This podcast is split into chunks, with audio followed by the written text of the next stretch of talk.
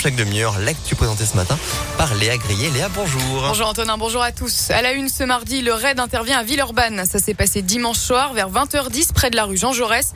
Un important dispositif de police a été mis en place. Un individu d'une trentaine d'années a été interpellé. Selon le progrès, il est suspecté d'avoir tiré deux coups de feu depuis une voiture dans la nuit de samedi à dimanche.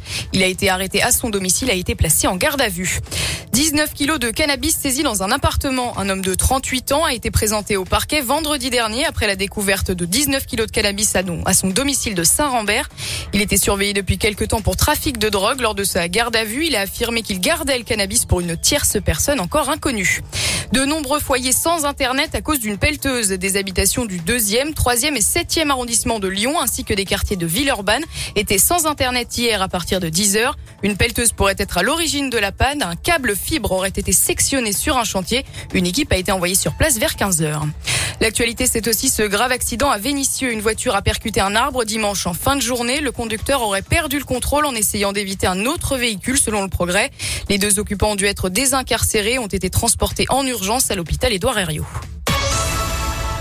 Le dernier Conseil des ministres aura lieu jeudi, prévu habituellement le mercredi. Il a été reporté d'un jour. Il pourrait s'agir du dernier Conseil réunissant l'actuel gouvernement de Jean Castex. Il s'agira aussi du premier Conseil des ministres d'Emmanuel Macron depuis sa réélection.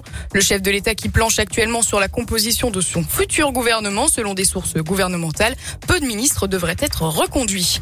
Et un mot de la guerre en Ukraine, ils se réunissent aujourd'hui à Ramstein en Allemagne sur invitation des États-Unis. Une quarantaine de pays ont été appelés à armer davantage l'Ukraine alors que Moscou a mis en garde contre un réel risque de troisième guerre mondiale.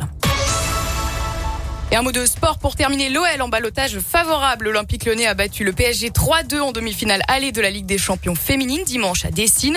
Un match marqué par trois énormes erreurs de la défense parisienne. Un penalty bêtement concédé, une mauvaise relance et un, un but gag après une mésentente. Les Lyonnais sont bien partis avant le match retour qui aura lieu samedi à 21h à Paris. Mais la capitaine lyonnaise Wendy Renard ne baisse pas la garde. Oui, c'est un match assez fou et je pense qu'il euh, y a eu des erreurs de notre part aussi et il y a des choses qu'on peut euh, corriger. Le plus important pour moi, c'est la qualification et euh, repartir aussi au boulot pour euh, bien préparer le match retour qui va être forcément difficile parce que bah, elles seront à la maison et elles ont envie d'aller aussi elles chercher la qualification mais mais on est prêt à aller au combat parce qu'on sait ce qui nous attend derrière. Lyon ou Paris, le choc reste indécis. Une seule certitude, il y aura bien une équipe française en finale.